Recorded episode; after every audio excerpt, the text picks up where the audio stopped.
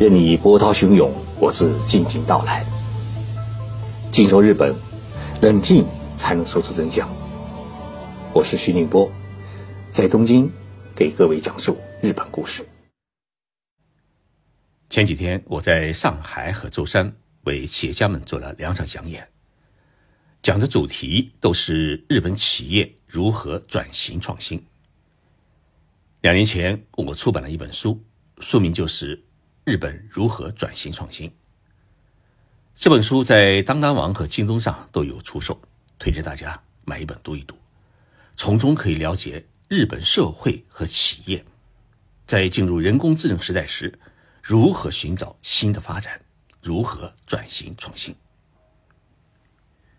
今天我跟大家来聊一聊东京这座国际化大城市在发展中遇到的课题。日本经济最辉煌的时期是在上世纪八十年代。经过二十多年的高速发展，日本一跃成为了世界第二大经济体。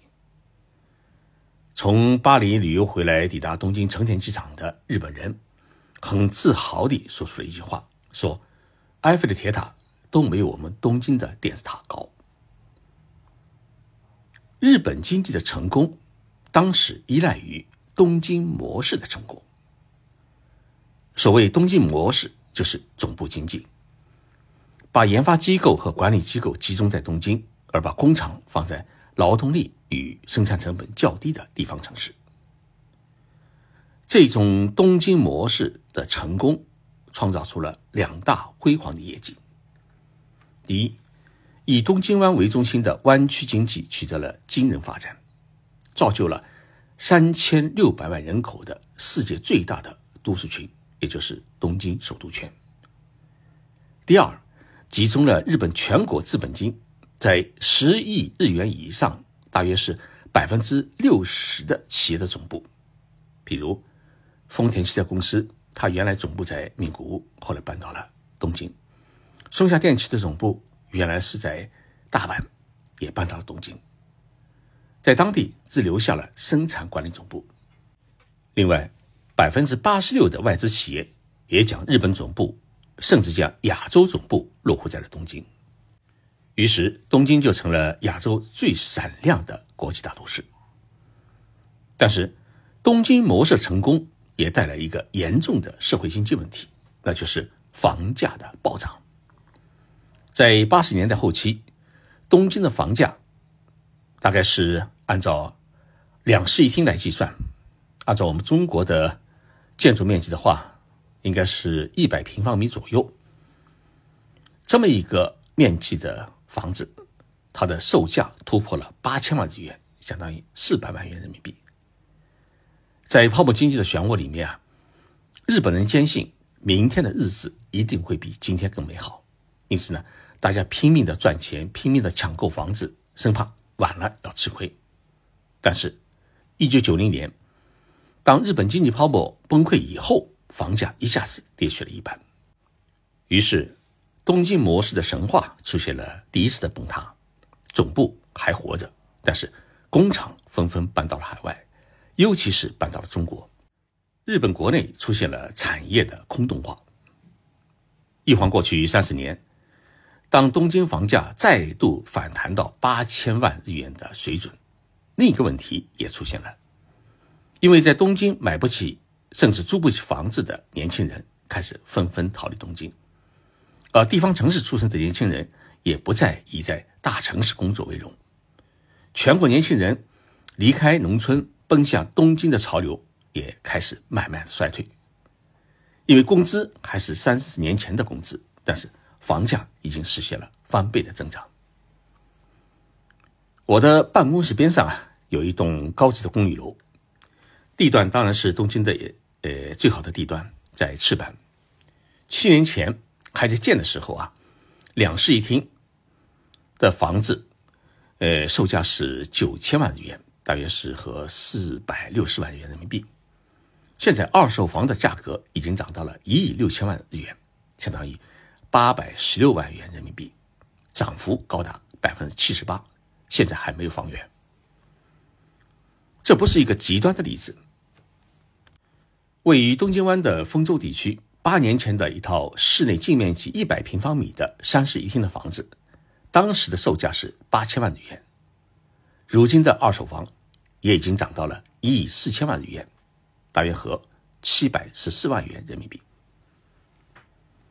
日本不动产研究所的最新报告显示，东京都二十三个区普遍涨价，年平均涨幅高达百分之十以上。尤其是功能齐全、这是五星级酒店式管理的高级公寓，涨幅最大。其中，港区、中央区、涩谷区的新建公寓楼人气最旺。东京的房价为什么现在会出现疯涨呢？我早晨起来读报啊，看到了。三井不动产公司的常务执行董事傅坚利先生的一篇采访稿，他说了三大原因。第一呢，是因为房贷利率的低下。目前，日本各大商业银行的房贷年利率一般是在百分之零点四到百分之零点六之间。但是呢，不少人担心，长期的低利率的房贷政策，随着日本经济的好转和银行行长的更换，会发生改变。因此呢，有一种赶末班车、赶紧抢购的冲动。第二，是因为新冠疫情期间，许多公司呢都开始实施居家办公制度，不少人开始感觉到家里的房间不够，于是呢就有了想换新房、买大房子的欲望。第三，是新建的公寓楼更加重视功能性和周边的绿化环境、购物的便利性，所以居住环境呢。比过去的公寓楼要好，这也是人们考虑换房的一大原因。那么，除了以上三大原因之外呢，其实还有两个原因。第一呢，是地价的上升，尤其是东京市中心的地价，在过去几年当中啊，因为日本政府推行观光立国的政策，吸引了大量的海外游客的涌入，于是建酒店、建商场，导致了商业地价的上升。而商业地价的上升也拉动了住宅地价的上升。第二，是外国人购房团的出现。由于这几年越来越多的外国人向往日本的生活，加上在日本购房不要求出示在日本的居住证明，也不限制购房的数量，因此呢，不少外国人在东京购房，尤其是抢购高级公寓楼。这种势头啊，呃。最近是表现的越来越烈。据悉，一名来自北京的投资者在东京湾新建的高层公寓里面，一口气拿下了二十套房子，吓懵了日本的房地产开发公司。那么，今后的东京房价还会不会继续上涨？我问了好几位搞房地产开发的日本管理公司的干部，他们都说呢，无法预测。但至少在近几年内是不会回落，所以猛涨的房价很可能会成为压垮东京的一根新的稻草。由于推行居家办公制度，人们终于发现可以拿着东京的工资享受地方城市的悠闲与快乐，因为在地方城市生活，房价和农副产品的物价都比东京要便宜百分之五十以上。在东京租一个鸡笼一样的房子的房费，在地方城市里面可以租下一栋小别墅，也就是一户建。被高价房拒之门外的年轻人们，现在开始纷纷逃离东京。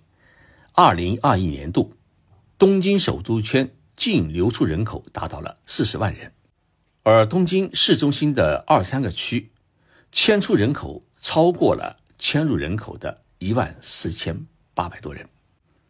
日本是一个户口可以自由迁移的国家，对于一座总人口为一千六百万人的大城市来说，一年纯流失一万多人口不是一个大问题。但是呢，这却是东京都首次出现迁出人口超过迁入人口的问题。那么，这一个趋势的可怕的结果，不仅意味着税收的大幅减少，因为日本的税收当中啊，有一个人头税和个人所得税。消费税，同时呢，也意味着老龄化问题的加剧，因为愿意回归东京市中心的人群啊，基本上是中老年人，他们对于都市健全的医疗体系和养老生活服务有着特别的执着。年轻人逃离东京，到哪都可以工作，而老年人回归东京，没有大医院，心就发慌。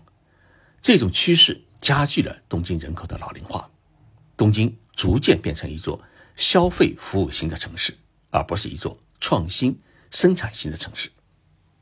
换言之，东京正在失去往日的荣耀和活力，就像不断下滑的生育率，谁都想阻止，但是谁都显得无能为力。东京如果不能找到新的发展模式，衰退也将成为必然。谢谢大家收听今天的节目，我们星期六再见。